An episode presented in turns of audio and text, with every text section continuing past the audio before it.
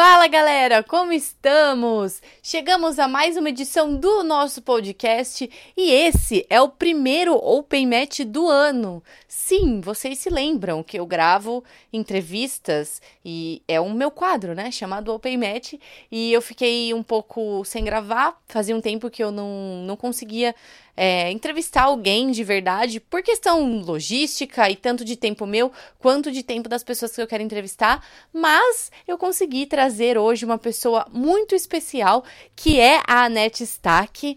Bom, Antes de começar a falar da NET, eu tenho alguns recados. O primeiro é que esse, obviamente, será o nosso episódio da semana e algumas pessoas realmente levaram a sério o meu desafio da semana passada, que era me enviar uma pergunta se tivessem ouvido o podcast até o final. Eu enganei vocês, então. Mentira, não enganei ninguém. Eu realmente vou responder essas perguntas, mas como eu decidi fazer esse episódio com a Net, eu não vou responder para não ficar muito longo e também para a gente não dispersar. Então, na semana que vem, no episódio da semana que vem, eu prometo que eu vou responder as perguntas. É, já agradeço todo mundo que mandou, achei muito legal. Confesso que tem algumas que estão um pouco difíceis. Não, não é um mar de pergunta, tá? Não vai achando que eu recebi 100 milhões de perguntas. São algumas, mas eu acho legal a gente trocar essa ideia aí. E sobre a Anete, ela dispensa apresentações, é, ela é da, daquela linha old school, digamos assim. A Anete treina jiu-jitsu desde 97. Ela é uma das fundadoras da Brasil 021 e atualmente ela vive nos Estados Unidos. Ela conseguiu agora a cidadania dela, americana e tudo mais. E eu quis conversar com ela porque eu sempre falo que as pessoas têm memória curta, né? Então, obviamente, é muito fácil quem a gente vê na mídia hoje a gente lembrar. Mas a Anete veio de uma época, como eu falei, old school, e que não tinha tanta mídia e muito menos tanta mulher treinando. E, e ela, o primeiro mundial que ela participou foi de faixa roxa, mas era naquela pegada roxa, marrom e preta, tudo junto, entendeu? Então, ela ela sabe o que ela passou para chegar até aqui e ela fala tudo com muito otimismo, assim, isso eu acho muito legal. E também eu quis unir o útil ao agradável, que março, dia 8, no domingo, né? É o Dia Internacional da Mulher. E, bom, é, eu sempre falo, né? É muito difícil para mim fazer alguma coisa especial para mulher, porque eu trabalho com isso 100% do, do meu dia, né? Eu trabalho falando de mulher, trabalho falando de mulher no esporte e treino jiu-jitsu e tal. Então, tipo, o que, que eu posso fazer de especial? Então, a minha coisa especial foi publicar uma entrevista com a Anete, que é uma mulher que eu sempre quis entrevistar mesmo assim. É às vezes eu falo isso das pessoas e pode parecer que eu tô banalizando, mas realmente as pessoas que eu entrevisto, é, eu realmente quero entrevistar, sabe? E dois exemplos disso foi a Júlia, a Júlia Bosch, quem ouviu o nosso episódio sabe que eu comecei falando isso, e a Anete também é uma mulher que eu quis muito entrevistar, que eu não que eu acho que a gente não, não pode esquecer do que ela já fez e por ela estar tá há tanto tempo aí no meio do jiu-jitsu. Então foi uma baita de uma honra poder ter entrevistado ela, ela foi super de fácil acesso, muito humilde, super incrível. Fiquei muito feliz de ter conversado com ela e muito feliz de poder dividir isso com vocês. Então, daqui a pouco é aí o Dia Internacional da Mulher. É, entenda isso, Anete, como uma homenagem a você, uma homenagem para que as pessoas não esqueçam tudo que você já fez e o que continua fazendo pelo esporte. Gente, eu espero que vocês gostem. É, e fiquem aí com a minha entrevista com a Anete, o nosso primeiro Open Match de 2020. Tchau, tchau, até a próxima! Fala galera! Chegamos a mais uma edição aqui do Open Match. É o primeiro desse ano e eu acho que não tinha forma melhor do, do que convidar uma pessoa que eu sempre quis conversar e é ela. Eu não vou falar, fala você. Quem é você? Net Stack.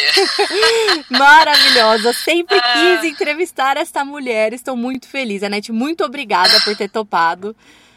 Obrigada a você pelo convite. Estou muito feliz de estar aqui hoje. Então, vamos lá. Eu quero começar do começo, porque o que eu tava até te falando um pouquinho antes é, é você falou, ai, agradeço por ser lembrada tal. Eu falei, não dá para esquecer. Porém, a maioria das pessoas tem a memória muito curta. Então eu quero Verdade. que você se apresente e fale desde o começo. Como que você chegou no jiu-jitsu? Uhum. Então, é, Mayara, primeiramente, mais uma vez, obrigado pelo convite de estar aqui. É, como você falou, as pessoas realmente têm um pouco memória curta e a gente entende porque né, a rede social e hoje em dia as, as, as coisas acontecem, as notícias são muito rápidas, tudo passa muito rápido. Mas, é, bom, meu nome é Nete, a Nete Quadros Stacker. É, eu faço jiu-jitsu agora desde 1997, foi quando eu entrei no jiu-jitsu. É, quando eu entrei, realmente não havia muitas mulheres treinando. É, o esporte estava bem no começo, então posso me considerar como uma das é, pioneiras aí do, do esporte uh, do jiu-jitsu no feminino. É, muito feliz por ter continuado nessa carreira, ter, é, nunca ter desistido do jiu-jitsu, é, porque é, as pessoas às vezes confundem assim hoje em dia tem muito mais pessoas uh, muito mais mulheres uh, treinando e praticando mas a maneira como a gente treina desde o início era sempre a mesma. A gente sempre treinou muito duro para conquistar o nosso espaço. É, bom eu, eu sou sete vezes campeão mundial de jiu-jitsu pela IBJJF é, IBJJF é, três vezes campeão da DCC é, alguns campeonatos brasileiros, se eu não me engano, três brasileiros, alguns estaduais, e, e por aí vai, algumas é, outras já, coisas. Já perdeu as contas, né? Meu Deus!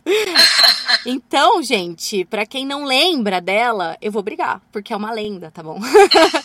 e sabe uma coisa que eu queria começar a falar, assim, apesar da gente já ter começado, é, você falou, né? Quando você começou, é, não tinha muita mulher treinando. E, e, hoje em dia tem muitas, e às vezes, assim, eu, por exemplo, quando eu comecei, eu falo que a pessoa, a mulher mais midiática era a Kira. Ela tinha acabado de pegar a faixa preta dela quando eu comecei, e eu achava que eu nunca ia ser faixa preta, porque não existia uma faixa preta no meu tatame, onde eu tava treinando, não existia existia uma faixa azul e só. Então a gente vê as coisas acontecendo muito distantes e a gente pensa, nossa, será que vai ser possível? Sabe? Então eu quero saber o que mais te motivou a continuar assim. É, eu acho que assim, a minha relação com o jiu-jitsu é, foi assim, amor à primeira vista, sabe? Porque o esporte é, em si é muito interessante. O fato de você chegar numa academia, quando eu cheguei na academia, eu vi é, pessoas menores, né? Não vi, não tinha mulheres na época treinando na academia que, quando eu entrei, mas é, pessoas menores treinando de igual para igual com uma pessoa maior. E no meu primeiro dia eu tive uma experiência interessante porque eu finalizei eu vi o cara ensinando uma posição, quando você pegava as costas, cruza o pé, ele falou, ó, oh, nunca cruza o pé pelas costas, porque você faz ali. E eu uh, fechei a chave, ele foi para minhas costas, todo, me tratando completamente, né, iniciante, cuidando de mim. E ele foi para minhas costas, cruzou o pé e eu finalizei ele. Eu fiquei tipo, caraca, eu finalizei. O garoto da faixa roxa na época. Tá? Fiquei super feliz. Mas depois, com certeza, claro, ele, tipo, me destruiu Mexe então, tá, com o ego, né? É... Mexe um pouco com o ego. Exatamente. Mas assim, foi uma experiência muito interessante porque eu vi realmente na prática que é um esporte onde a gente pode se sentir é, mais de igual para igual. E aquilo ali no jiu-jitsu foi uma coisa muito interessante para mim. Eu acho que esse foi o fator maior por ter continuado, porque você sempre, assim, principalmente muito melhor agora nos dias de hoje, a mulher tem muito mais espaço, a mulher é muito mais bem tratada. A gente era sempre, assim, meio que deixada de lado. E o jiu-jitsu, ele, ele te dá essa, essa sensação de igualdade porque você, se você for, né, comparado a duas pessoas que a gente era assim, tipo, como se fossem irmãos assim do tatame. É, e a gente sempre treinar, assim, a gente conseguia se eu conseguia me sentir como ah, caramba, eu posso ir de igual para igual com uma outra pessoa. Por isso que, assim, eu acho que o jiu-jitsu ele é um esporte que que é muito interessante, tem mais adeptos todo, to, é, todos os anos, a gente vê mais pessoas praticando, mais mulheres praticando, porque esse seria o caminho normal mesmo, entendeu? Então acho que isso que me motivou a continuar, assim, mesmo que hoje em dia eu tenha essa consciência, mas eu não tinha essa consciência de do que, que me motiva para continuar no jiu-jitsu, por que, que eu continuei no jiu-jitsu, por que, que eu escolhi o jiu-jitsu. E assim, além daquele instinto é, de eu acho que eu devo continuar fazendo isso. Eu gostei, vou continuar. Alguma coisa assim que dizia para você continuar ali naquela, naquele caminho. Mas o fator, o, o, o fator decisivo, eu acredito que seja uh, uh, pela igualdade. Você sentir empoderado diante de uma outra pessoa. Quando naquela época, assim, no início, era sempre, a mulher era sempre, né, ah, não, esse aqui não é o seu lugar, então você não, não pertence aqui. Quando você se consegue de igual para igual com uma outra pessoa, é muito, é muito empoderador. Sim, e como você falou, né? Às vezes na época foi, sendo, foi indo de uma forma tão natural, mas hoje, com certeza, você tem uma repercussão de pessoas falando, né? Tipo, te agradecendo e vendo quanto você também inspira outras mulheres, né?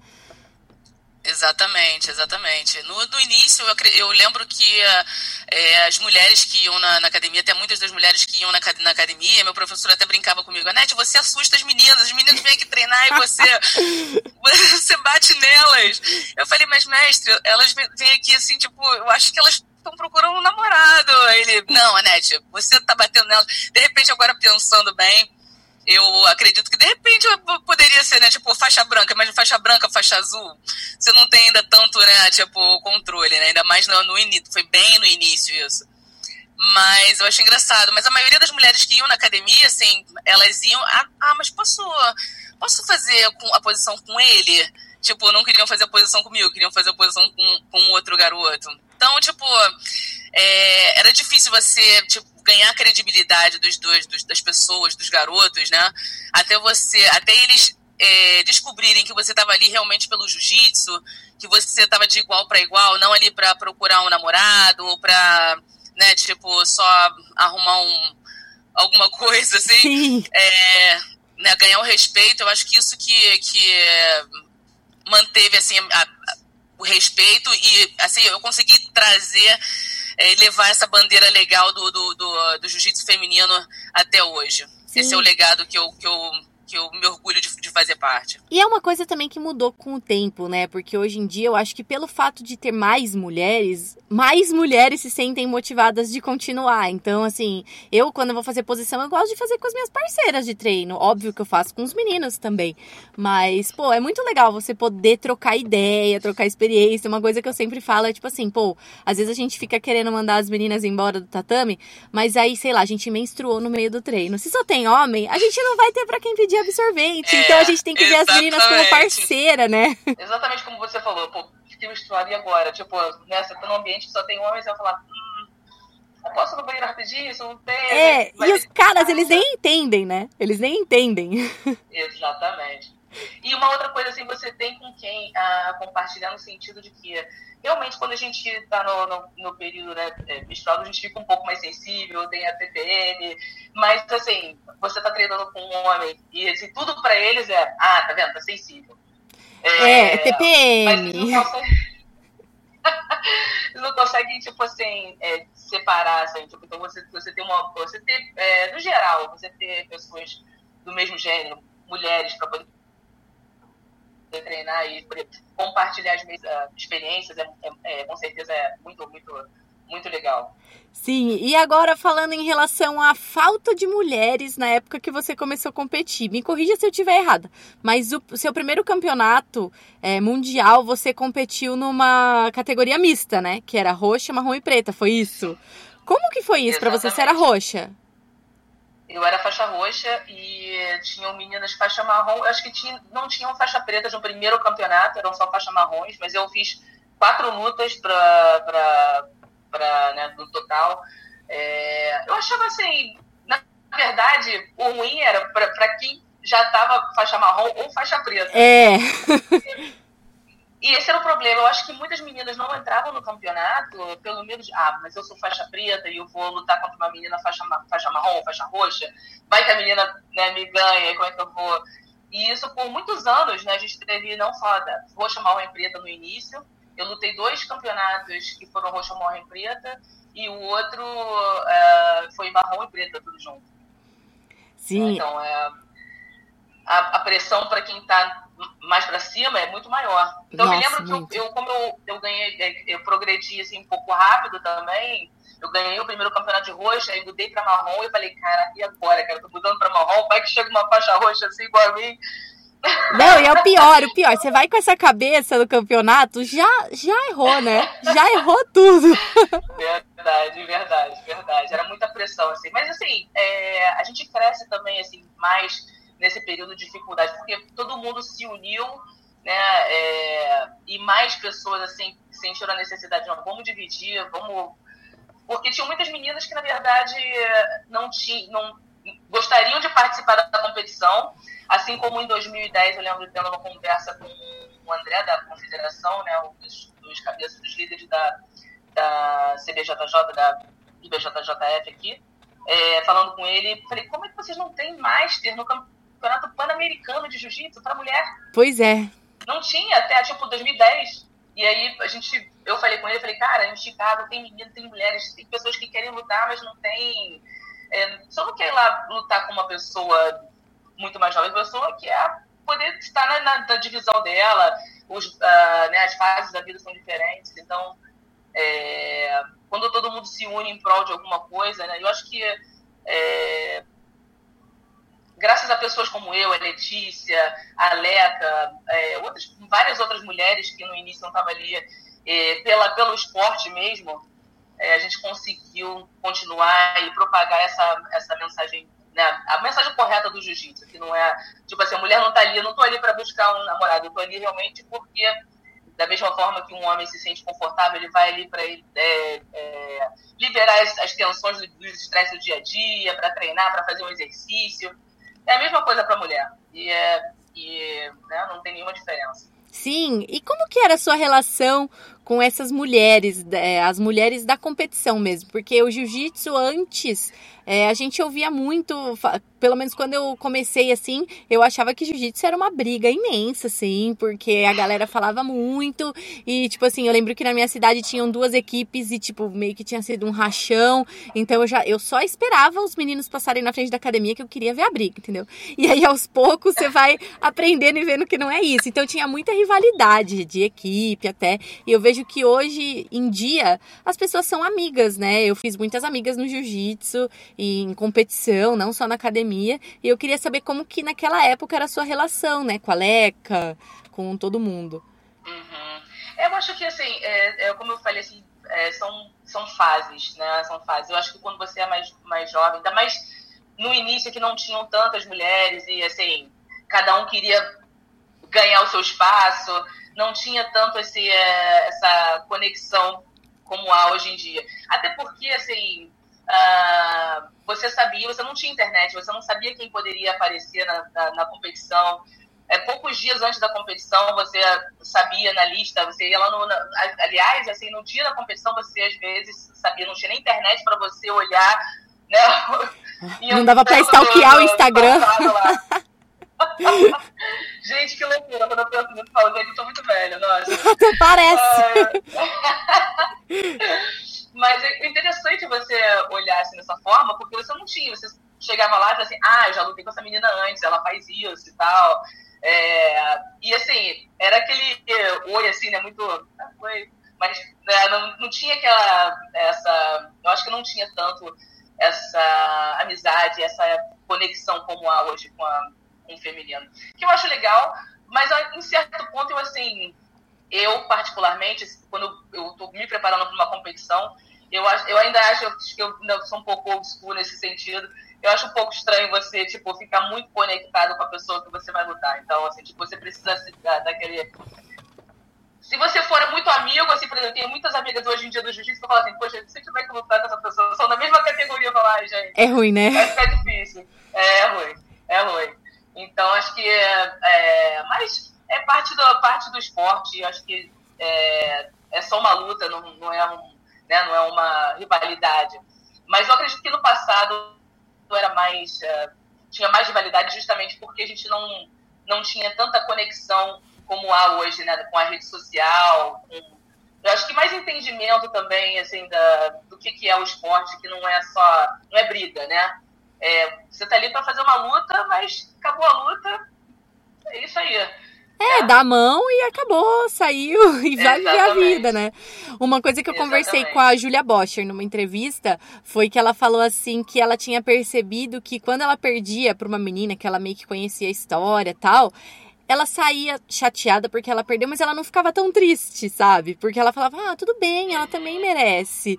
E eu também já passei por isso, e ela também já tinha passado por isso. Então, tipo assim, é muito legal, sim, você fazer amigas, mas na hora, na hora da luta, você tem que saber dividir, né? Tem que saber separar é, aqueles, sei lá, exatamente. 10 minutos se você for faixa preta, 8 se você for marrom. Então, é difícil. Eu acho que, eu acho que principalmente é, antes, da, antes da luta, é primordial, é muito importante você entrar na sua zona. E a sua zona não vai ser você, pelo menos assim, no, no, no meus anos de experiência de competição e pelas coisas que eu leio relacionadas a né, outros atletas, de outros esportes até, é, para você entrar nessa. Você, você não pode. É, você tem que ir naquela zona sozinho entendeu? Uhum. Você não tem como você ficar na zona, se você, naquela zona de, né, de foco, se você está dividindo o foco com outras coisas. Esse, assim, essa é a minha opinião particular, mas eu acredito que, pela experiência, antes da luta, principalmente, é, cada... É, um pouco antes da luta, começa a preparação assim, um pouco antes da luta, assim, né, digamos assim. Você se desconectar é, do exterior. É, cada um tem sua forma de se preparar, né? Eu vejo gente meditando, eu fico assim, meu Deus, eu não consigo meditar. E ao mesmo tempo tem gente que fica assim, ah, ouve uma música. Eu, particularmente, não sou muito fã de ouvir música porque eu falo assim que às vezes a música me remete a algum momento específico.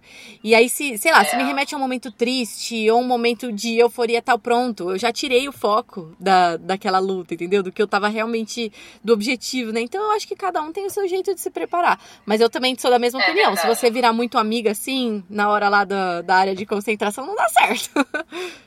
É verdade, verdade, verdade. Falo por experiência própria, porque eu já passei pelos, é, assim, vários momentos, porque de estar naquela zona mesmo de nada. Se a pessoa vai falar oi, você nem olha porque você está tão focada no. Né? Mas não é nem porque você não. Você, assim, eu já até. É, uma vez eu escutei de uma amiga minha, que ela hoje em dia é minha amiga, mas a gente já lutou também no campeonato, a Andrea Andy, muito querida faixa preta de jiu-jitsu já há muitos anos também. É, lembro que ela foi, foi a única pessoa, falei pra ela, ela foi a única pessoa que chegou perto de me finalizar numa competição. Ela dorme logo, porque eu tava assim, não tava esperando. Eu falei, ai meu Deus, não ter pelo menos, ai não, não vou bater. E aí eu falei, ah, depois teve a oportunidade de treinar de novo e tal. Ah, mas é, ela falou, poxa, eu achava você assim é, completamente diferente, porque uma vez eu fui falar com você num campeonato e você estava assim, toda assim, meio. Não falou comigo direito. Ela falou alguma coisa assim. Eu falei, poxa, me desculpa, cara, que isso, não foi minha intenção, porque eu fico assim tão concentrada ali. E, mas a gente, você vê, né, a gente virou boas amigas, assim, é, e aquele negócio, cada um tem a sua maneira de, de se concentrar, mas eu acho que tem que existir um equilíbrio, principalmente se você, assim, é, não, existe amizade mesmo, você é aquela pessoa que. Mas eu acredito que até se você não for lutar com uma pessoa que é seu amigo, por exemplo, o Bochecha e o Leandro Lu agora, uhum. né? Eles se tornaram tão amigos que fica um pouco estranho para eles lutarem juntos, mas eu acredito que se eles tiverem que lutar, eles vão fazer uma luta profissional, né? E é Sim. isso que importa. E é o que o público quer ver, né? Porque eu lembro deles fechando e o pessoal, como assim? tipo, no, no, acho que em 2018 é. eles fecharam, beleza, o Leandro tinha se machucado, não ia ter como lutar. Machucado. Agora esse ano, tipo, todo mundo, como assim? Não teve absoluto? Que história é essa de virar tão é, amigo que não luta? E é da mesma equipe, mas cada um é cada um, né? exatamente, exatamente. Assim, é, eu acho que seria até bonito ver uma luta de dois amigos, assim, com bastante profissionalismo. Eu me lembro que teve uma luta de, acho que uh, há um tempo, bastante tempo atrás, duas pessoas, acho que foi a Karen e a Marina, que eram da mesma equipe, mas fizeram uma luta, assim, não, não tenho certeza se foi a Karen não, mas eu sei que foram duas pessoas da, da mesma equipe que fizeram uma luta, e eu falei assim, nossa, uma das melhores lutas que eu já vi. Então... E, assim, normalmente a, a mulher, ela tem mais esse, eu acho que o homem, ele não consegue se são amigos, assim, não conseguem separar tanto. Mas a mulher, assim, eu acho que você vê menos fechamento entre mulher do que entre homem. É verdade mesmo. E às vezes também é. a mulher por falta de opção mesmo, né? Porque às vezes você vai lá e vê, tem três meninas do campeonato. Você vai fechar a primeira luta? Só porque é uma pessoa verdade. que você conhece? Então, tipo assim, também tem essa diferença de, de quantidade de gente. Não dá para sair fechando. É verdade. Já verdade. tem pouco, Bom, né? E eu me lembro que acho que foi no ano passado que você lutou um campeonato da, da Federação Internacional, né? Que é a federação aí dos Estados Unidos. Isso, isso. E como... É o... Uh... Não, pode falar. Pode falar. Eu lutei, eu lutei o brasileiro, o brasileiro, o mundial, na verdade, fiz uma é, uma volta ao, aos mundiais, tatames do, do mundial e foi uma experiência muito boa, mas uh, vou esperar sua, sua pergunta. Não, o que eu ia te perguntar é como que foi para você depois de tanto tempo e voltou, você voltou a lutar, tipo assim, você tô com a Natiele, sabe? Que é uma atleta que tá muito no auge. Ela tem o quê? Uns 15 anos a menos que você. Ela tá, tipo, meu, ela, você hoje tem outras responsabilidades, né? Você tem a sua equipe, você tem a sua casa, você é casada, então, tipo, é muita coisa junta. E a Natiele, assim, obviamente que ela também tem as responsabilidades dela, mas eu vejo, pelo menos eu suponho que a maior responsabilidade dela, né, o trabalho principal dela seja as competições. Então, como que foi para você lutar com uma pessoa assim, né, tão nova geração? Cara, foi assim, foi muito interessante porque é, esse, o campeonato que eu lutei, na verdade, com a Natiele, foi em 2018, que eu fiz assim, eu tava querendo. Na verdade, assim, eu tava lendo aquele livro, uh, o Mindset, que é um livro que fala sobre né, a mentalidade de, de crescimento. É, e ele me motivou muito, assim, porque uh, ele fala uma coisa que eu achei muito interessante no livro, que ele fala que o nosso potencial ele é desconhecido você não pode é, é, medir né, o seu potencial é, baseado, porque são anos de experiência e anos de treinamento, anos de nunca parar de fazer jiu-jitsu. Então, assim, o seu potencial ele é desconhecido, né? Você não sabe até quando você pode ir. E aquilo ali me motivou, assim, tipo, a realmente, cara, eu treino aqui na, na escola, tenho alunas, né, a, a, que já foram campeãs mundiais, na faixa marrom, a minha aluna aqui dos Estados Unidos, Kristen Martin, Kristen Nicholson, inclusive a Martin ganhou da, da, da, de uma das meninas que está agora na, na atualidade ganhando tudo, que é a Maísa, uhum. a, né? grande atleta Maísa. Elas fizeram várias lutas muito boas, né? Da 2000, acho que 2017 foi quando elas lutaram. E a minha aluna foi campeã mundial de faixa marrom na categoria Puma. Mas treinando com elas todos os dias, treinando com as pessoas aqui, eu falo, é, gente, acho que eu poderia ainda dar, dar, um, dar um, um caldinho aí no. Dou um trabalho ainda! Vamos ver como é que vai. E comecei a ler esse livro, me deu uma motivada. E fui assim, sem. Claro que tem, para mim, eu, eu sou uma pessoa que me, me, me cobro muito. É, eu acho que é um defeito e uma qualidade ao mesmo tempo, porque eu nunca consigo, tipo, vamos dizer, me agradecer. Tipo, tirar aquele momento para ser grato pelas conquistas, por, por, por olhar para onde você chegou. Né? Porque foram muitas coisas que eu já fiz até chegar aqui, estar tá num outro país diferente, agora conseguir a cidadania nos Estados Unidos. É, tenho duas academias de jiu-jitsu aqui, tenho uma carreira dentro do jiu-jitsu de sucesso. E o que, que, mais eu poderia buscar numa competição? Entendeu? Então, é, porque a minha relação com o jiu-jitsu era, era tão intensa e, e ela cresceu assim é, tanto baseada na competição, que a competição ela sempre foi uma grande parte né, do, do da, da, minha vida. Então, é, vamos dizer assim, se eu não estou competindo, é como se estivesse faltando um pedaço é, na minha vida. Uhum. Então, precisava identificar o que, que o jiu-jitsu, o que, que o jiu-jitsu se tornou na minha vida, é, é, meio que me reencontrar dentro do, do meio do jiu-jitsu. Então, acho que foi importante fazer essa volta Uh, a gente fez uma luta boa, eu, eu uh, senti um pouco meu joelho saiu, é, tipo, deu, deu uma instalada no início da, da luta, mas assim, do nada, não foi, tipo, do nada eu falei que me, me custou, assim, tipo, né, um, um, um pouco mais de, de tensão durante a luta, vamos dizer assim, mas foi uma luta muito legal, assim, é uma experiência muito boa, ela conseguiu uma raspagem de dois pontos, e era uma uh, diferente porque eram oito minutos de luta nesse campeonato. Mas é, foi muito legal voltar aos tatames assim, contra essa geração nova e ver que é, o jiu-jitsu é incrível. Né? Se você continua praticando, se você continua. Esse eu acho que é, que é o meu diferencial, porque apesar de eu ter outras responsabilidades, eu, eu sou 100% conectada com o jiu-jitsu. Né? A minha vida é dentro do tatame, dando aula, quando eu dou aula, eu tô, é, quando você está ensinando, você está sempre aprendendo. Então, não tem como você ficar tão longe, né? Uhum. É, eu acho que merecia um pouco mais de preparação, de repente, e como eu fiz sozinha nesse campeonato, foi uma experiência assim, diferente, fui sozinha, uh, pela primeira vez que não tinha nenhum coach, eu acho que faltou realmente uma direção ali no meio da luta, tipo, do que eu poderia ter feito. Essa foi, assim, meu, meu, a minha lição desse campeonato. Mas foi muito bom, eu, eu adoro competir. Depois disso eu fiz umas outras lutas, fiz a luta no Fight Way, que é um evento aqui de lutas casadas, aqui nos Estados Unidos, um evento de kimono, aí saí com, com a vitória. Uh, Ai, é verdade! Eu tinha esquecido do é. Fight Win. Nossa, quando eu... a Carol, é. que treina no, na 021 do Rio, ela é, ela é minha amiga. E aí, quando a gente viu que você ia competir, a gente falou: Olha isso! eu não acredito! É, foi, foi, foi muito legal. É, um evento assim, eu gosto de fazer esse tipo de luta, foi uma, uma luta, né? É, individual ali, você e aquela outra pessoa, tem uma plateia em volta, assim, é, é uma, uma pressão diferente, mas é, é, é um estilo muito, muito que, que me, me atrai muito de luta. E o Mundial, como que foi para você? Porque é um Mundial, né? Um título que você, tipo, já nem lembra mais quantos tem. Mentira, você falou sete, né? Não, sete. Sete de kimono e um sem kimono. Cara, foi um, um, misto de emoções. Vou falar pra você que foi muito bom. A primeira luta foi muito legal, assim, deu aquela.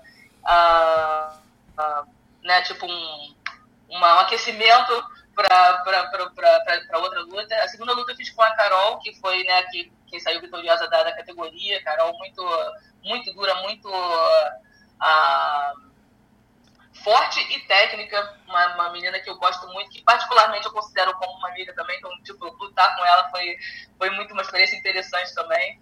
Uh, mas é, uma, uma, um ponto que eu achei negativo do campeonato foi como eles mudaram, mas isso não foi só comigo, várias pessoas, vários atletas passaram pelo mesmo problema, como eles mudaram a forma é, de construir a chave, é, eu acho que foi dado mais valor aos pontos do ranking do Sim. que ao que você construiu em, é, em, todos os outros anos. Então você não pode colocar é, numa escala menor, vamos dizer, você não pode colocar, diminuir os títulos, títulos mundiais de ranking. Né? Se você tem uma pessoa, o Malfacine, por exemplo, que tem é, 10 títulos mundiais, você não pode colocar ele numa, né, tipo assim, no nível menor do que uma pessoa que que só tem mais pontos no ranking. Uhum. Mas isso acho que foi uma, uma forma que eles encontraram, de repente, de usar os pontos do ranking, mas eu acho que eles não pensaram, uh, não organizaram bem essa forma de construir a, a chave. Não é favorecendo, porque eu acho que não, não, é, não é favorecer, mas é valorizando as pessoas que já fizeram mais pelo esporte também. Mas acho que foi uma experiência, assim, no, geral, foi muito boa. Eu me senti bem preparada para o campeonato, eu treinei bastante.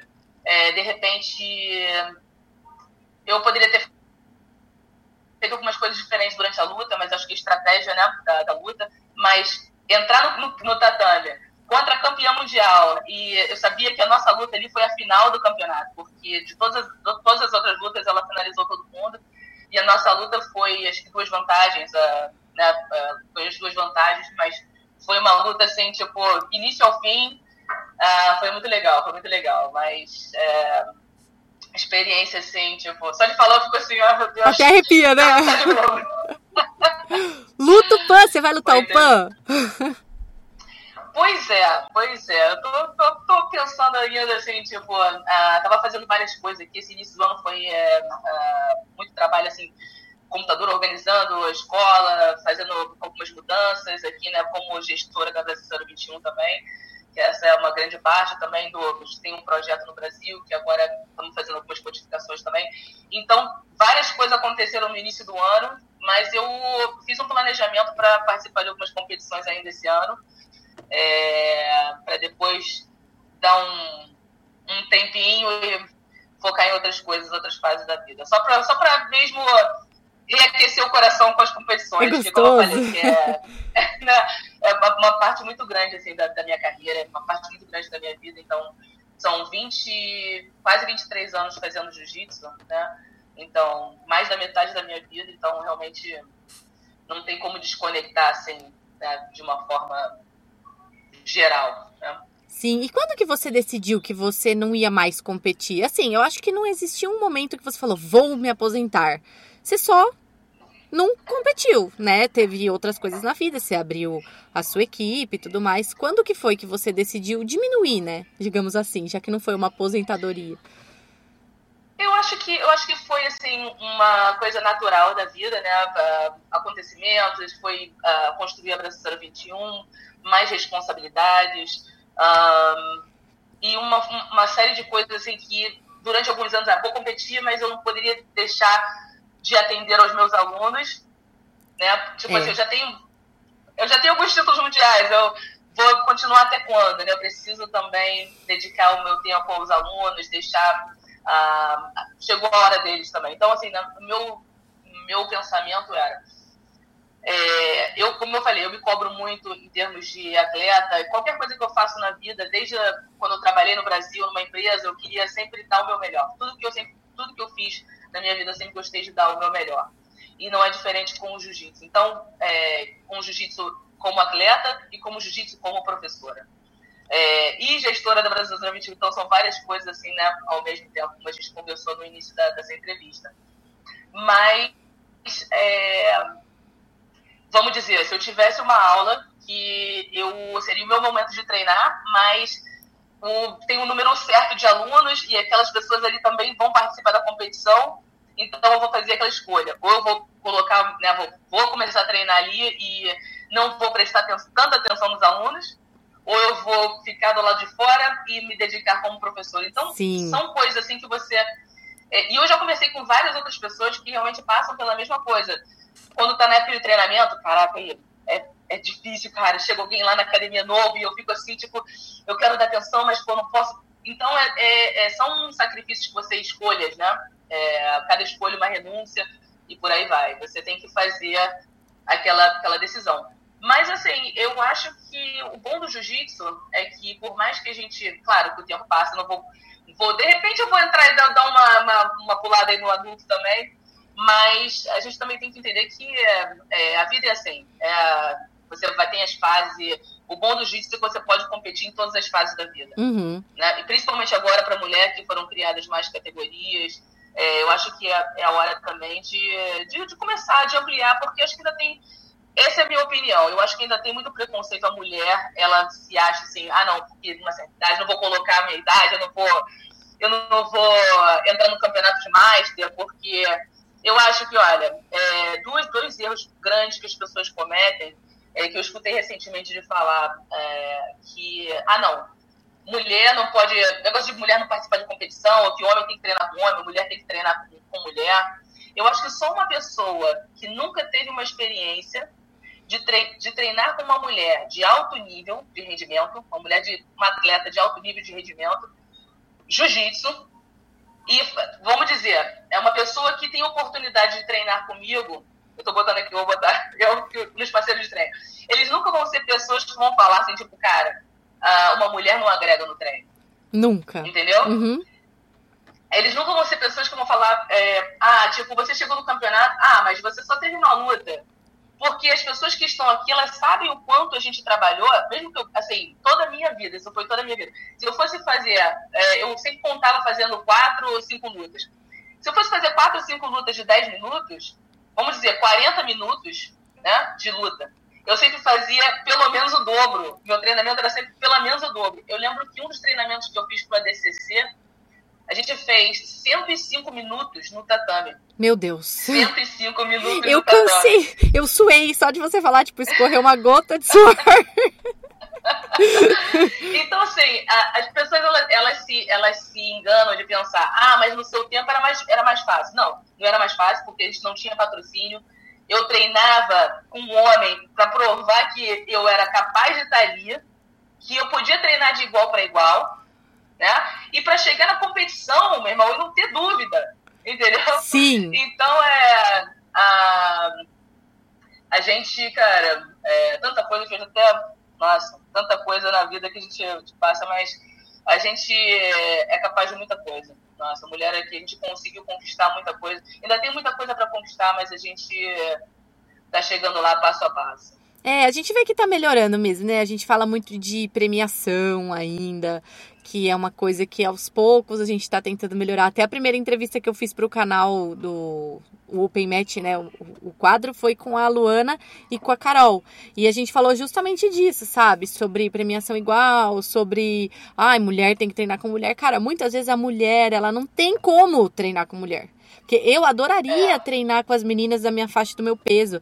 Mas como que eu vou ter? Sabe, eu não tenho isso no meu dia a dia, é. não é muito diferente Exatamente. da realidade, né? Eu não sei como que é hoje em dia aí é, para você, se você tem muitas mulheres e tal. Mas assim, até você achar uma mulher no seu nível, mais ou menos, de tanto de peso, faixa, às vezes você acha e a menina não compete, sabe? Então é muito difícil, é muito Exatamente. difícil esse balanço. É, muito difícil, com certeza. É muito importante você ter é, diversidade, assim, de, de, pessoas comprometidas. Eu tava falando até isso com um dos meus parceiros de treino aqui também. Você ter pessoas comprometidas com, com o treino. Você precisa ter pessoas que estão na mesma mentalidade, com a mesma mentalidade que você. Agora, é, você pensar que o jiu-jitsu que a mulher não oferece é você pensar é, totalmente o oposto do jiu-jitsu, porque o jiu-jitsu é isso. O jiu-jitsu foi feito por uma pessoa menor, né? Claro que a gente está falando, vamos dizer, no início, quando uma pessoa. Você tem uma pessoa que sabe jiu-jitsu, uma pessoa que não sabe jiu-jitsu, a gente está falando do início da defesa pessoal, uhum. né? Mas você tem duas pessoas que já sabem jiu-jitsu, aí começa a ficar mais complexo, né? Você começa a fazer o, o o jogo mais complexo. Mas é, só uma pessoa que nunca treinou com uma pessoa de alto rendimento, vamos dizer, se essas pessoas que falam esse tipo de coisa tivessem uma mulher com a, com a técnica que a gente desenvolve, porque nós precisamos desenvolver uma técnica melhor por não sermos, né, tipo assim, tão fortes. Estava falando isso na minha aula também outro dia. Para os caras, você pode chegar, tem um cara aqui na academia que ele é tão forte, ele pegou um cara que outro dia, assim, cara do tamanho dele, sei lá quantos, quantos quilos, cento e poucos quilos. Ele só jogou o cara que o cara foi pro outro lado da academia. Eu falei, meu Deus, eu não, nunca poderia fazer isso. Uhum. Eu não tenho essa força, né? Mas para um cara, para ele, é mais fácil. Então ele, ele pode é, confiar na força, ele não precisa é, pensar tanto na técnica. Eu falei para ele, o dia quando você pensa como uma pessoa pequena, pensa como se você não pudesse usar força, que aí você aperfeiçoando sua técnica, conciliada à sua força, você vai ficar. Perfeito. Né? É, e às vezes a gente fala, ai, não é força, gente, pera, eu, na minha opinião, é o que sempre dizem.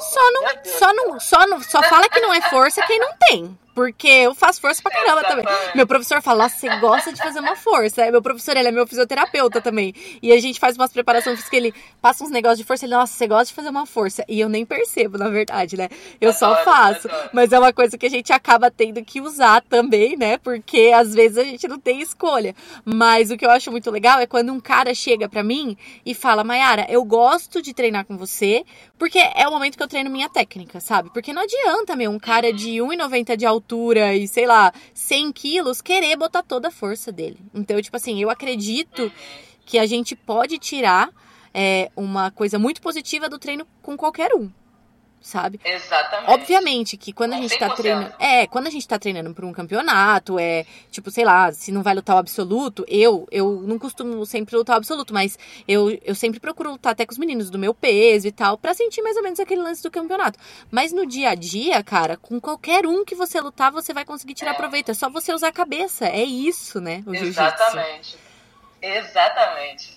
Não é, não é só corpo. 100%. E às vezes uh, e às vezes as pessoas esquecem e querem ficar selecionando, ah, porque eu não vou treinar com aquela menina. E também uma coisa que eu acho que é importante é que a gente precisa respeitar a individualidade de cada um, né? Porque, por exemplo, você uhum. competiu a sua vida inteira. Eu gosto de competir, tipo assim, não é o meu não é o meu ganha-pão, digamos assim, né? Não é o meu full-time job, né? Mas eu faço isso, eu gosto de competir, então eu tenho uma cabeça e uma pegada de treino diferente.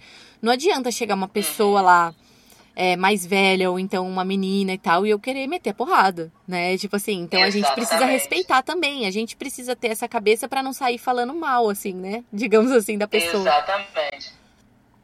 Concordo 100%, cara, concordo 100%. Uh, eu, e é assim, importante você ter é, pessoas, por exemplo, um instrutor que vai ter esse discernimento de fazer.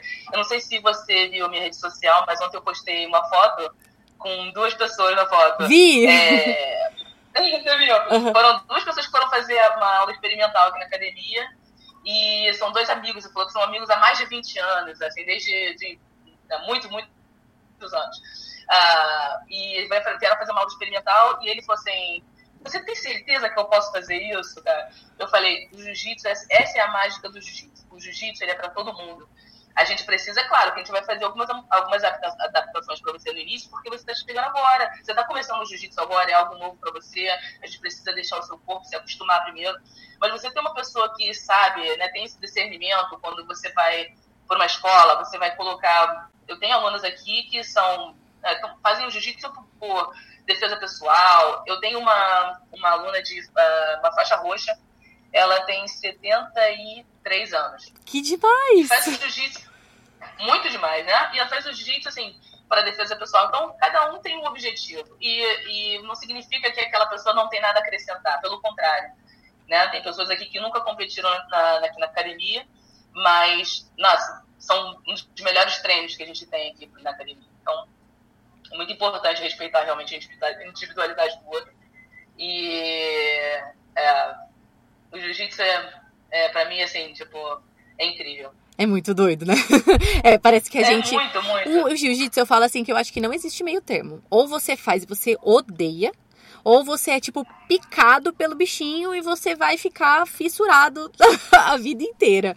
Porque não é existe verdade. meio termo. E eu tava até falando esses dias, tipo, ai, às vezes as pessoas falam que, ai, crossfiteiro é chato, crossfiteiro só fala de crossfit, mas jiu-jiteiro é a mesma coisa. Mesma coisa, mesma coisa, mesma coisa. Você tem Realmente, que até se policiar, né, pra não falar com as pessoas que não são do jiu-jitsu. É verdade. Ainda mais assim, ontem, assim, falando sobre o jiu-jitsu, porque é, se você está fazendo uma, uma, uma, uma, aula, é, aula inicial para alguém que é atlético, a pessoa já chega ali, mas quando você tem que fazer, mostrar o jiu-jitsu, a real, a real eficiência do jiu-jitsu, e você precisa falar daquilo ali, para mim, assim, essa é a mágica do jiu-jitsu, porque a competição, tudo né, vai passar. Mas essa característica do jiu-jitsu de, de, fazer você sentir, assim como eu falei que no início da minha da, quando eu iniciei o jiu-jitsu, que me deixou, que me fez continuar, foi essa capacidade do, de você se sentir empoderado pelo jiu-jitsu. Você sabe, caramba, eu posso fazer isso com uma pessoa, com esse cara. Esse cara aqui enorme. Entendeu? Sim. Eu posso fazer. e, claro, respeitando as suas limitações e tal, como eu falei para ele, eu vou te ensinar o jiu-jitsu do início é, construir uma fundação, uma base para você, para você se sentir confortável com essas posições, aí a gente vai. É um passo de cada vez. É paciência, dedicação, disciplina. É, é muito interessante, realmente. É um esporte assim, que eu, eu falo para as pessoas aqui, até assim, pode até parecer um pouco estranho, vou falar. Mas eu, eu, eu acho que o jiu-jitsu é até um pouco espiritual. Você se conecta de uma tal forma com a outra pessoa, né? Você tá ali, é, literalmente, assim, uma troca de energia o tempo todo. Totalmente, então, assim, é muito, totalmente. Muito intenso, muito. É, te conecta muito com a outra pessoa. Então, assim, é como você falou, ou você gosta, ah, não, você não é pra mim, não gosto de ficar perto dos outros, não, quero. É, muito, muito contato, não sei. É. Ou você, tipo, caramba, eu senti ali que eu fui. Essa, essa moça que foi lá ontem, uh, a Jill, ela falou, ela falou assim, nossa, a maneira como você me mostrou, eu me senti assim tão empoderada, eu me senti assim tão numa família, assim, eu me senti que eu podia, sabe? Ela falou assim, usou um termo assim como é, me senti assim como se eu nunca nunca me senti antes, como se eu pudesse fazer assim, tipo, algo extraordinário. Sabe? E é muito gratificante para você que está ensinando, né? Você consegue muito, transmitir, muito, você muito. conseguiu transmitir exatamente a mensagem que você acabou de falar, tipo, sabe? É muito, muito gratificante mesmo. Essa, essa é, uma, é uma, uma das coisas do jiu-jitsu assim, que eu tenho muita gratidão por ter continuado, uh, por nunca ter desistido, por, é, sabe, ter trilhado esse caminho do jiu-jitsu de uma forma correta, sem passar por cima de ninguém. Uh, eu acho que nós brasileiros, assim, a gente tem. Uh, pode parecer assim bobagem que eu vou falar, mas a gente tem muita responsabilidade quando a gente leva o esporte para outros países, uhum. assim, você levar a nossa bandeira do Brasil e o que, que você vai fazer daquilo dali, né? Você vai mostrar que o jiu-jitsu é um esporte inclusivo, é, qual é a mensagem que você quer passar, né? Você está levando, é uma coisa tão, tão, tão grande, a gente não tem noção, assim. Né? Eu só fui realizar isso depois, agora, há pouco tempo também. Você está levando a, a, o seu país, né? A mensagem do seu país para um outro país. Sim, é e uma coisa que eu percebi quando eu fui para os Estados Unidos pela primeira vez, que eu não tinha ideia disso, é o quanto a galera respeita. Porque, tipo assim, eu só tenho roupa de jiu-jitsu. Às vezes eu vou sair eu falo, nossa, que roupa que eu vou colocar? Eu tenho camiseta de jiu-jitsu. Aí no aeroporto. É, no aeroporto, tipo, beleza, eu até. Durante. A, quando eu fui, foi de boa tal. Aí durante a minha estadia lá, até conheci umas pessoas fora do jiu-jitsu que ficaram, nossa, legal, Brasília, oh, jiu-jitsu, blá blá. E a pessoa já conecta, né? Agora, quando eu tava indo embora, foi uma coisa muito curiosa que eu até refleti. Eu fui passar pelo raio-x assim, e daí eu tava com uma blusa amarrada na cintura, né? Do jiu-jitsu. E aí o segurança falou assim: você faz jiu-jitsu? Daí eu, sim. E você é brasileira? Sim, pronto, acabou, meu. O cara, tipo assim, se eu tivesse com qualquer coisa, ele ia me deixar passar, sabe? O cara achou incrível. Uhum. E aí eu parei pra pensar, eu falei, meu Deus, que responsabilidade. Porque é uma responsabilidade mesmo. Porque exatamente, se você faz, tipo, uma cagada, né, exatamente. né? Falando bem no popular, acabou. Uhum. E as pessoas vão falar mal do seu país. Assim como elas relacionam o, o jiu-jitsu com o país, né? É incrível. Eu fiquei. Esse dia eu realmente falei, caramba. Tipo, depois passei uns 15 dias lá e eu falei, aí, né? passei uns 15 dias. Aí quando eu cheguei aqui no Brasil, eu falei, caramba, as pessoas respeitam mesmo. E às vezes a gente mesmo que tá aqui no Brasil não dá esse valor que as pessoas dão, né? Não dá. Exatamente, exatamente. Olha, foi necessário eu sair do meu país. Uh, eu acredito que eu seja mais conhecida aqui nos Estados Unidos do que no meu próprio país. Claro, eu entendo que na época, são, foram 12, né, quase 13 anos atrás, vão completar 13 anos agora em abril que eu saí do Brasil. Mas, claro que era muito diferente. E é, é, é, normal, como a gente conversou no início, que as pessoas têm a memória curta mesmo. É, as pessoas deveriam fazer mais buscas, saber quem é, né, quem são as pessoas que iniciaram ali. Eu acho que isso é importante. E é importante a gente ter essa conversa porque a gente mantém as pessoas né, é, atualizadas, vamos dizer, vamos dizer assim. Mas é uma responsabilidade muito grande, muito grande. E, assim, às vezes me dá um pouco de tristeza de saber que existem lugares que você vai para o Brasil assim, ah, gente, pô, Brasil, sabe? E é, eu, hoje, com o jiu-jitsu, assim, não tem um lugar que eu, que eu tenha ido que eu tenha sido mal recebido. Uhum. O jiu-jitsu, ele me proporciona e me proporcionou em conhecer diversas pessoas e, claro, que através da minha conduta também, mas eu sempre procuro disseminar essa, essa mensagem do jiu-jitsu, que é essa amizade, essa conexão né, com, as, com as nossas raízes, com o Brasil, né, Brasil bom, vamos dizer assim, né? Tipo, quem, quem somos nós, né?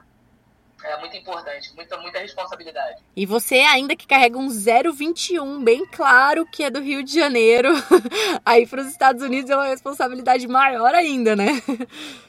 É verdade, é verdade. É, eu não sou, não, não sou carioca, mas coração carioca, com certeza. É. Uh, mas é, foi aonde o nosso, nosso jiu-jitsu foi, né? Uh, começou, onde as nossas raízes né, do jiu-jitsu estão. Então, é, Brasil e o Rio de Janeiro. É isso, né? É uma junção. É, quando, quando chega nos Estados Unidos, o pessoal já até pergunta, ai, mas do Rio? Ou então se alguém que já, que já veio pro Brasil fala, ai, porque eu já fui pro Rio, daí eu, não, gente, vai para São Paulo também. Conhece São Paulo também? Eu vou abrir um 011 Jiu-Jitsu aqui, viu? É... Mas por que não? Por que não? Por quê, né? E como que surgiu, assim, essa oportunidade de você ir para os Estados Unidos, né? E 13 anos depois você conseguiu, quase 13 anos depois você conseguiu a sua cidadania. Tipo, olha o tanto, né? Olha... É, é. Ah, correria. Nossa, e na verdade foi assim, foi é, um pouco de procrastinação também, assim, tipo, ah, vamos fazer, vamos fazer vamos fazer a cidadania, vamos fazer. E assim, porque você tem que botar alguns documentos juntos, tem que ver viagens de cinco anos passados, é uma coisa assim, tem que fazer uma opção de preencher, uma opção de coisa. E a gente assim, ah, tá, vamos fazer. E aí, né, fazer. Esse, desse ano não passa, a gente tem que fazer isso. E realmente foi, deu certo, isso tudo. Mas assim, a decisão de vir para cá foi uma coisa assim muito, muito louca, na verdade. Porque a gente veio para cá em 2005 e eu participei do primeiro, a, primeiro ADCC que teve, né, que as mulheres foram convidadas. É, foi por um convite, foi uma loucura, né, deu um, um, problema todo, não sei o quê, mas acabou que eu consegui viajar e, infelizmente ou felizmente, perdi na primeira luta, não tive a oportunidade de lutar no, no absoluto, né, a, o promotor do evento falou, não, próxima vez, tal.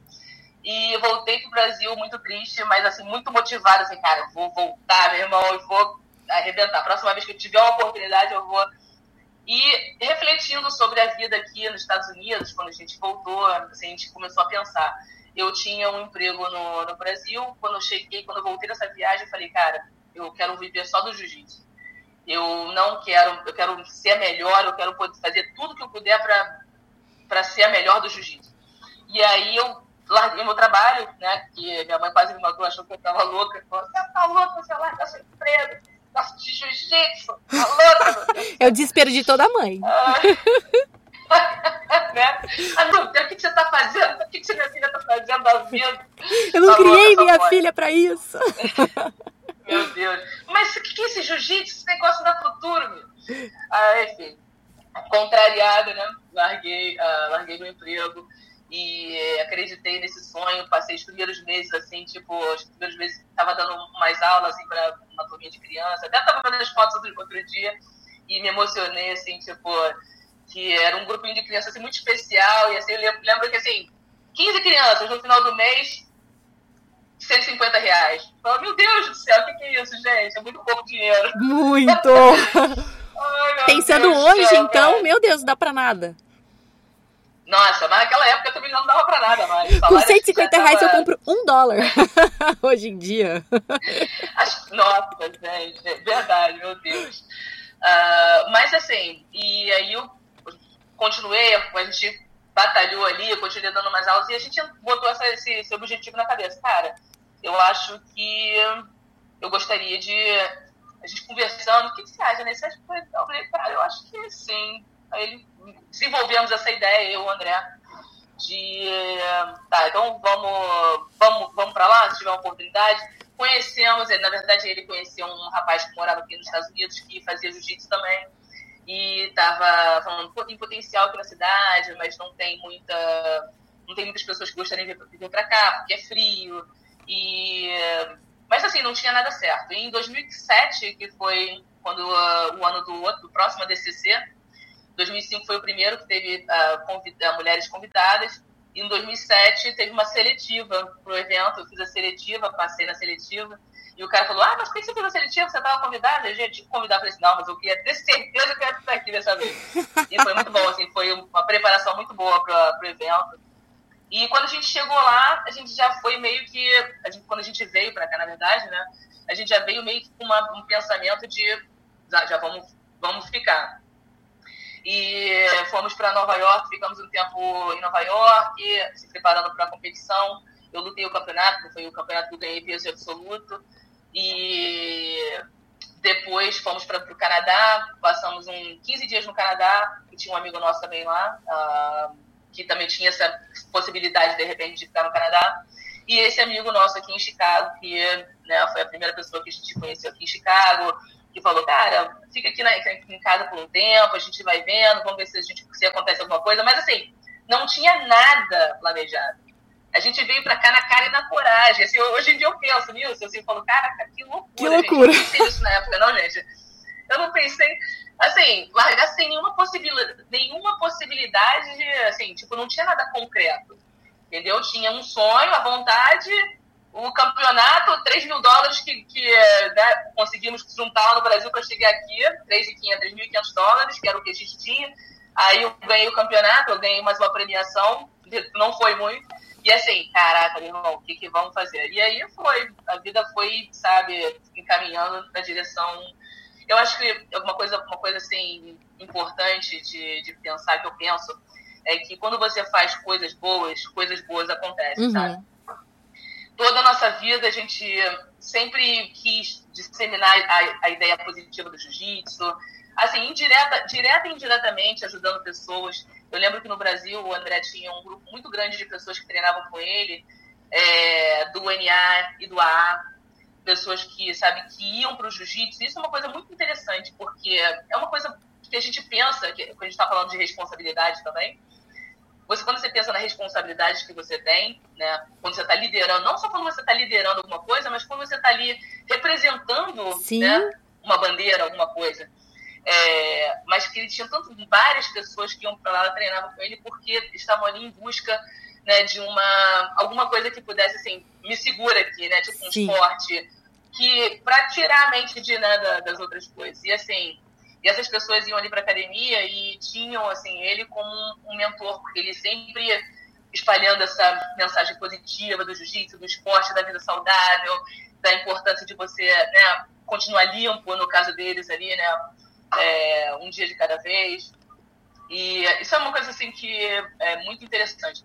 Mas é, quando a gente faz coisas boas, coisas boas acontecem. Então, quando a gente chegou aqui nos Estados Unidos, por mais que a gente não tivesse nenhuma coisa garantida, nada garantido, isso é uma coisa, é assim, olhando para trás hoje. hoje, por isso que eu, eu agradeço muito ao jiu-jitsu e agradeço por não ter desistido de, do esporte, de chegar aqui hoje, mesmo sem ter nada garantido, e hoje é, né, tem uma carreira sólida dentro do jiu-jitsu Assim, gostaria de ter feito mais. Eu gostaria de ter feito MMA, gostaria sim de ter feito MMA, uma coisa que eu, eu penso hoje, mas, mas tudo bem, tudo acontece por uma razão também. E é, eu acho que é, sou muito grata, né? acho não, tenho certeza que eu sou muito grata por ter escolhido esse caminho, ter vindo para cá com todas as dificuldades. Hoje, né, a gente consegue ainda levar a mensagem positiva do jiu-jitsu. Isso que é mais importante. Sim, e assim, hoje as pessoas te veem, né, de uma forma sólida, veem que você tem hoje a cidadania, tem a sua equipe e tudo mais, e que você tá com a sua vida estável. Mas as pessoas esquecem, na verdade elas nem sabem dos perrengues, né? Então as pessoas acham que, tipo, ah, tá morando nos Estados Unidos, olha o glamour. Mas até chegar a esse ponto de glamour, digamos assim, vai longe. Olha Exato. quanto tempo que você levou, né? Exatamente. É um processo, é, assim, você precisa ter paciência, porque ninguém é igual a ninguém, cada um tem a sua jornada individual, é, mas quando você tem um sonho, é isso que eu falo, que as pessoas aqui, principalmente nos Estados Unidos, por quê? Porque aqui as coisas são muito fáceis, né? Assim, eu digo no sentido assim, se você comprar um, um, um, telefone aqui é muito mais fácil, é muito menos burocracia do que no, no Brasil, por exemplo. Uhum. Então, todo mundo vai ter, tipo, você tem acesso a tudo. Você vai no mercado, você tem hum, várias coisas do mesmo tipo. Tem vários tipos de. Sabe, é muito, é muito, muito. Eu falo, é. muito, muito. Né? Mas, e as pessoas, assim, tendem a desistir das coisas muito fáceis. Porque, ah, não, ah, não, isso aqui tá muito difícil, eu vou fazer outra coisa, eu vou fazer outro esporte. Ah, não, isso aqui. E, sabe, a vida não é assim. Né? A vida, realmente, você precisa, às vezes, quando você tem aquele instinto, como eu tive com o jiu-jitsu. Eu não sei porquê, mas eu acho que eu deveria continuar fazendo jiu-jitsu, cara. Enquanto todo mundo eu falava, cara, mas tá fazendo isso, mas, pô, investe esse tempo para fazer uma outra coisa, ou sei lá, vai arrumar uma faculdade para fazer nesse tempo. E. Sei lá, né? Tipo assim, quando, quando eu falei que eu, que eu queria escolher o esporte, nossa, vai escolher, vai fazer educação física. Nossa, mas você vai. Educação física então, é, não importa. É, você ter a vocação, quando você tem a vocação, a vocação é o que você tem que seguir. A vocação versus a profissão. Se você faz só pelo dinheiro, né, você não vai ter. Você pode ter o dinheiro, mas você não vai ter felicidade. Uhum. Se você faz com o coração, as coisas acontecem naturalmente. Você vai ter o. o a, é, tô até esquecendo português você vai ter os, os louros da sua, das conquistas, né? Você vai conseguir conquistar outras coisas também. Sim, isso é incrível. Fala rewards, meu Deus. Tudo dá tilt, não tem problema. Esses dá dias... tilt, com certeza. Não, esses dias eu conversei com a Karen, daí ela ficava, ai, cara, eu tô esquecendo as palavras, vão achar que eu sou fresca. Não, você mora é, nos Estados Unidos. é o jeito. E quando ai, você é. chegou aí, você já falava inglês ou você aprendeu? Pois é, minha história com inglês é uma coisa engraçada. Eu falava um, pouco de inglês, assim, eu fiz curso de inglês no Brasil, mas eu, eu sempre fui apaixonada por inglês. Puta, eu é também! Eu amo! sempre fui. Olha, quando eu era criança, eu me lembro que uma vez a minha mãe colocou, me colocou num curso de inglês, de, de, inglês, de inglês, eu deveria ter uns 7 anos, né, 7, 7 a 10 anos. E eu me lembro que essa época era a época que meus pais estavam se divorciando, eu tava tipo, meio que né, uma crise, assim, não tinha dinheiro mais para pagar o curso. E aí minha mãe teve que me tirar do curso de inglês. E eu peguei todos os livros, peguei, pegava os livros, e eu ficava fazendo todos os exercícios. Ficava na frente do espelho falando as palavras que eu tinha aprendido no curso. Ah, e ficava lá, botava às vezes a roupa da minha mãe, ficava lá pretendendo né, que eu era uma pessoa importante, lá na frente do espelho, falando inglês, o information, né, tipo, falando um pouco de inglês, um pouco de qualquer coisa, né? Qualquer Se você coisa, entende, é o que assim. importa. Exatamente. E aí você vê, né? E, e na escola, depois eu, quando uh, eu comecei na, na, na, escola, eu comecei a aprender inglês também. Era assistente da minha professora, né? Da, ela tinha alergia a giz, na época ainda era quadro de giz. Uh, e ela tinha alergia e eu ficava escrevendo para ela no quadro, ela ditava eu escrevia para ela no quadro. Então, assim, eu sempre adorei inglês, é muito louco. E quando eu cheguei aqui, eu fazia, eu gostava de, sabe, eu fiz uma escola aqui de inglês uh, de graça quando eu cheguei aqui em Chicago, foi muito bom, assim, no início, uh, pra, só para você se soltar, começar a aprender, botar, porque quando você aprende o curso de inglês é uma coisa, quando você começa a fazer na prática... Parece que você é, é analfabeto na prática, você pode ter feito gente, 10 anos. gente, nossa, é muito... E o nervoso, né, para você falar, você vai falar errado, com Assim, uma coisa boa também do jiu-jitsu é porque quando você dá aula, todo mundo quer te ajudar, né? Normalmente no dia a dia aqui, se você é um estrangeiro, você não fala inglês direito, as pessoas tipo, ah, what? Ah, não sei. Ah, o que você tá falando? Ah, as pessoas são meio impacientes. Mas com o jiu-jitsu, as pessoas, tipo, querem te ajudar, sabe? Então, é, também ajudou no processo de, de falar inglês ah, mais rápido aqui. Mas eu já falava, já fazia curso, então não tinha tanta desculpa. Ah, tanta desculpa de não, de não falar inglês agora, mas mas eu sempre adorei inglês, então é, foi fácil. Quando cheguei aqui foi tipo como uma luva. Sim, eu tenho essa eu tenho dificuldade de falar inglês com brasileiro, que eu fico assim, ai, se eu errar, essa pessoa vai me julgar. Se a pessoa não sabe, eu falo, porque dela não vai saber se estou errado ou não. Agora, se a pessoa sabe, eu falo, ah, eu não vou falar. Agora com os gringos eu me divirto, né? Eu aproveito pra é, soltar.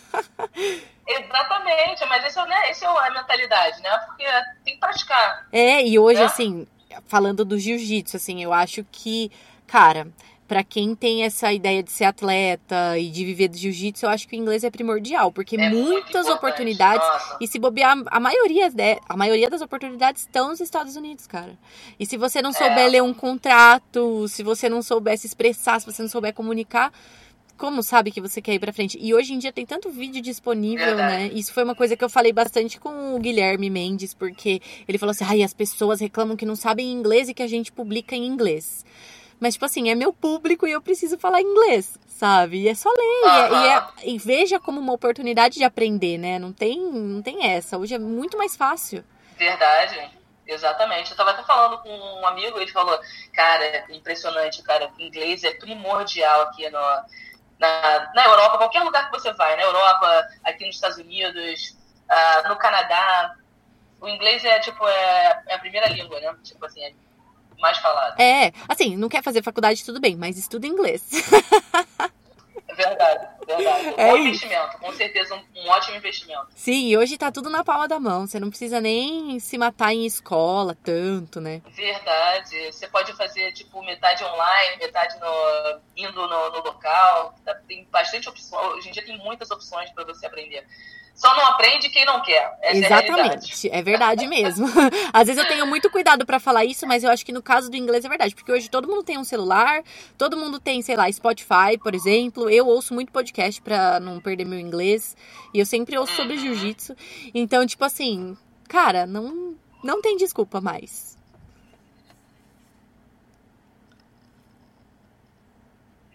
É. Agora você imagina, Mayra, se as pessoas usassem esse, o tempo que elas usam, às vezes, na rede social com alguma coisa assim que não tem tanta importância, ou só passando ali, esse tempo investido né, em alguma, alguma coisa assim, né, um, um, podcast, não sabe, não sabe inglês, mas faz um Duolingo, que é, é né, de graça, no aplicativo você vai. Sim. Cada é dia você faz um pouquinho, vai fazendo. É, aí as pessoas ficam uh, usando rede social para fazer trash talk, para destilar ódio. Ai, meu Deus, essa era de rede social é difícil. Verdade. Positiva e negativa ao mesmo tempo, né? Com certeza, com certeza. Com certeza. Ai, Anete, é isso. A gente falou pra caramba, eu amei. É, nossa, foi muito bem, mas eu gostei também, gostei, gostei muito. Ah, a gente falou bastante coisas, assim, falei dessa parada do, que me incomodou, assim, da, de ter escutado de algumas pessoas uh, falando que a mulher deveria treinar com mulher, que competição, mulher não serve para treino de competição. Uma baboseira danada que, na verdade, né, como a gente falou aqui, o jiu-jitsu, cara, é, todo mundo tem algo a oferecer em tudo, né? Não só no jiu-jitsu, mas falando do jiu-jitsu, que é o que a gente né, tá falando aqui no momento, não tem como. Cada, todo mundo, por mais que seja um faixa branca, ele vai fazer um golpe ali, uma loucura, e você vai falar assim, gente, Ninguém nunca apertou minha cabeça desse jeito aqui. Pois Vai é. alguma lição, tipo. Sempre fazem, né? Dá até medo às vezes. Às vezes eu tenho medo dos faixa Meu branca, Deus. doido. Nossa, nossa, os piores. Os, pe- os melhores e os piores. Isso, é, mas eu acho que também é uma oportunidade, até quando a gente adota um faixa branca, pra, pra gente mesmo aprender, É. né? Porque às vezes quando chega menina nova tal, eu sempre procuro ajudar, até mesmo pra, tipo assim, sei lá, eu vou ensinar. Sei lá, 100 quilos. Aí eu tenho que ensinar exatamente a estabilização como ela é. E aí eu falo, cara, na- no meu dia a dia eu não coloco esse braço aqui, mas eu tenho que colocar, né? Aham. É uma coisa incrível. Uhum. É verdade. Sempre quando você ensina, você aprende. Aprende mais do que ensina também. Porque você sempre ajusta um detalhe, sua posição vai ficar. Ah, é, realmente, cara. eu- E fica aquele. O muscle memory, você cria aquela memória mus- muscular. Sim, Né? sim, é perfeito. E Você aí pratica, você fala várias vezes a mesma coisa. É, porque como no dia a dia a gente vai treinar e a gente faz as coisas às vezes até, tipo, meu, se você é guardeiro, você já vai chegar chamando na guarda. E se você gosta de dar triângulo, você já vai É. dar o triângulo. Aí você esquece dos detalhes, porque acaba sendo uma coisa, tipo, muito natural. E aí quando você vai passar pra alguém, você fala, puta, tinha esquecido disso. Então, gente, não Aí esqueça você fala assim, brancas. caraca, se eu ajustar aqui um pouquinho mais, nossa, vai ficar bem melhor, hein? Sim, é sensacional. Não, mas esse, esse negócio de, assim, é- claro, seria o mundo ideal poder treinar só com as pessoas do seu porte, do seu gênero e tudo mais. Mas como não é assim, a gente tem que tirar a coisa É. boa de treinar com cada um, né? Exatamente, tirar o proveito e fazer. Um bom, eu acho que um bom professor, um bom treinador, ele vai saber explorar o que cada um tem de melhor. Né? Se eu tenho uma pessoa que, por mais que ela seja boa na montada, eu vou poder, cara, olha só, você monta ali naquele dali. É, sempre tem sempre é, maneiras de explorar, tipo, as coisas boas, né? coisas, coisas boas de cada um. Sim, com certeza. Ah, e uma coisa que eu queria falar pra você que eu anotei mentalmente pra falar e lembrei agora, que eu acho muito legal é que a gente vê às vezes assim atletas, né? Ah, eu vou decidir me aposentar. Daí o cara vai, né? A pessoa vai, se aposenta com a vitória. Tipo, aposenta, né? Decide aposentar porque foi, tipo, a maior vitória da vida. E aí nunca mais quer lutar. Vou dar um exemplo, pelo amor de Deus, eu não tô criticando o Roger, por exemplo. Mas, tipo assim, ele se aposentou ganhando do Bochecha. E eles gostariam, assim, eu já ouvi dizer que o Bochecha gostaria de uma outra luta e tal, mas pra que que o Roger vai aceitar se ele terminou a carreira de uma maneira tão perfeita? O que eu acho muito legal é Aham. você, é, mesmo você tendo uma carreira muito perfeita, você quer continuar, sabe? Você não tem mais nada pra provar pra ninguém. Você já tem seu- seus títulos mundiais, você já tem a sua própria equipe, você é professora, você é gestora, você é coach.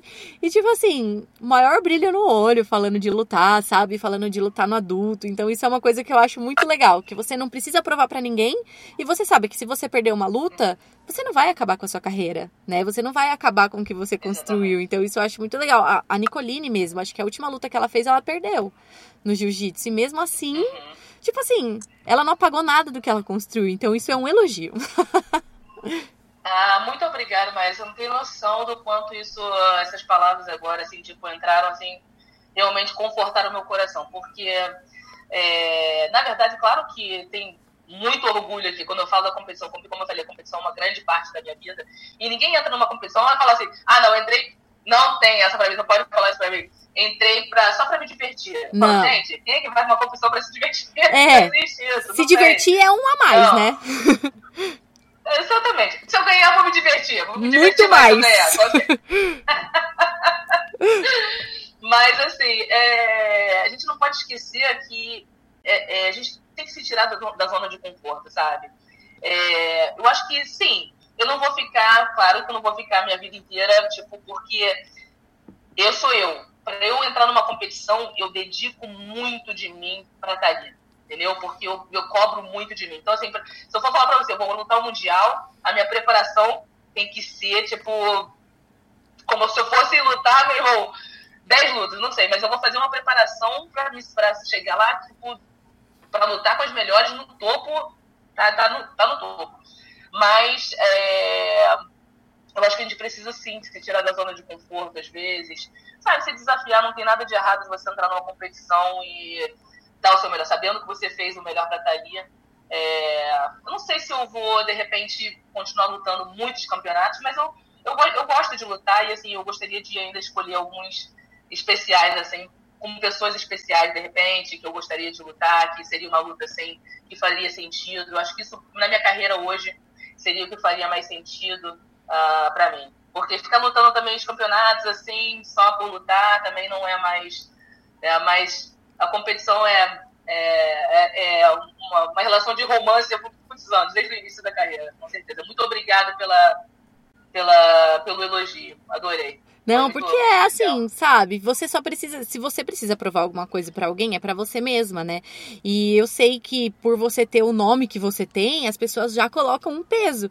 Então para você seria muito confortável. Você tá com o quê? 41? Uhum, é, Fez esse mês. É, exatamente. então, assim, você Pô, você já tem 41, você já tem uma puta carreira consolidada no jiu-jitsu, pra que que você vai lutar? Mas se é uma coisa sua, e daí, sabe? Então, como eu falei do Roger, né? Tipo, não é uma crítica, ele também não tem mais nada para provar para ninguém, e cada um tem a sua mentalidade. É, cada um é cada um. Né? Sim, mas eu acho muito legal que você queira continuar, mesmo que não seja, tipo assim, todos os campeonatos. Você falou, ah, o PAN, eu não, não sei se eu vou lutar o PAN, tava ocupada com outras coisas e tudo mais. Mas eu acho muito, muito legal mesmo, principalmente por você lutar com essa nova geração, né?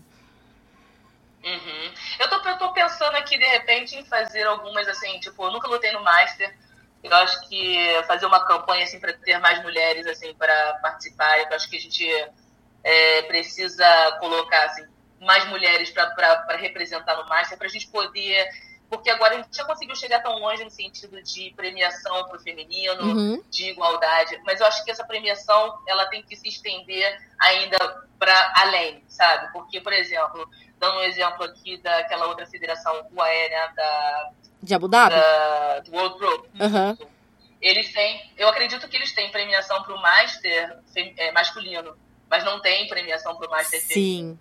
É, então, assim, ainda tem tem muita coisa ainda para a gente fazer, tem muita, muito, muita, muito caminho para percorrer, mas eu acho que se a gente começar com o nosso próprio exemplo, né, em vez da gente falar, é o que eu estava falando, o pessoal fala muito de igualdade, de dar o suporte ao, ao esporte, ao feminino, e eu falo que o maior suporte é você convidar uma mulher para dar um seminário, você, não importa se é para seminário para homem, para mulher, você tem capacidade, uma mulher não pode ensinar para homem e para mulher, não tem essa diferença. Claro. Né? O jiu-jitsu é universal. Então, o maior suporte que você pode dar para um, uma mulher, numa carreira né, dentro do jiu-jitsu, eu acho que é isso, é você dar igualdade no sentido de, eu queria chamar a para dar um seminário aqui, e eu não vou falar assim, tipo, pô, mas o Bochecha cobra 5 mil dólares, por que, que você vai cobrar, tipo, 5 mil dólares também? Entendeu? Uhum. É, são coisas assim, mas a gente já percorreu um, um longo caminho, uh, já chegamos bem longe. Uh, mas eu acho que assim, isso seria uma maneira também de, de repente, fazer uma campanha para vamos lá, galera, vamos botar mais meninas aí para lutar o Master. Vamos, Sim. Né? Eu não sei se você conhece. Tem um grupo que eu faço parte no Facebook que elas me colocaram para tentar fazer uma matéria e tal. E eu até fiz no passado, acho que 2017 acho que chama BJJ Master Woman, porque elas repararam que, não sei se você conhece, mas elas repararam que não tinha Master, acho que só tinha Master 1 e 2, e, feminino, e as mulheres do 8 tinham que lutar no 2, sabe? E aí elas começaram a fazer essa campanha e aí eles adicionaram, a IBJJF adicionou. Uhum. Então é através desse grupo, assim, eu acho bem legal, porque elas se juntaram e elas falaram, gente, vamos, vamos, tipo, nem que seja pra se dar suporte, entendeu? E aí elas são super ativas nesse grupo e eu só fico lá olhando, porque tem um monte de Master e todos os Master que você pode imaginar. É muito legal. Legal, legal, vou dar uma procurada sim. Eu já tinha escutado falar dessa, do, do grupo, porque quando teve essa. É, amplia, ampliaram a categoria do, do, Master, porque realmente eu lembro que eram só, é, acho que um, dois, acho que não tinha nem três. É. E ampliaram agora para todas as categorias, como masculino, que é ótimo, acho que é, é cada vez a gente ganhando mais espaço e fazendo a coisa certa, né? Sem. Assim, a gente continua com a igualdade no geral. Não tem assim como definir ah, o jiu-jitsu feminino, o jiu-jitsu masculino. O jiu-jitsu é uma coisa só e a gente, né? A gente que faz essa diferença, porque na verdade não tem diferença nenhuma. Exato, a gente só tem que dividir para lutar, obviamente. Mas na hora de falar claro, e na claro. hora de, de propagar, né? É jiu-jitsu, não existe. Por que, que ninguém fala jiu-jitsu masculino, né? exatamente, é. Bom é. ponto, exatamente. Anete, mas é isso. Muito, muito obrigada. Adorei, obrigada. adorei. Eu também, muito obrigado, mas obrigado mesmo pela sua oportunidade. Estou muito feliz de ter falado um pouquinho. Falo muito. Deixar que eu vou ficar falando até amanhã. Então... Ah, eu também falo muito, tá mas eu adoro. a gente vai ter mais oportunidade de conversar pessoalmente e dar um treininho aí qualquer dia. Com certeza, eu vou estar tá no. Você vai estar tá no PAN mesmo se você não for lutar. Uhum. Então a gente se encontra no PAN que eu vou estar aí. Ah, beleza, então. Que ótimo, que ótimo. Então, muito obrigada, eu adorei. E vamos nos falando e eu vou te mandar o link do Facebook lá do JJ Master. Tá bom, obrigada. Tá, um beijo, muito obrigada pela oportunidade. Adorei participar aqui da, da entrevista. E, gente, muito obrigada para quem ouviu a gente até aqui. Espero que vocês tenham gostado. Compartilhem aí nas redes sociais, ouçam também lá no podcast. Está tudo disponível no Jiu-Jitsu em Frames. É só clicar lá que você pode se inscrever onde você quiser. Até a próxima!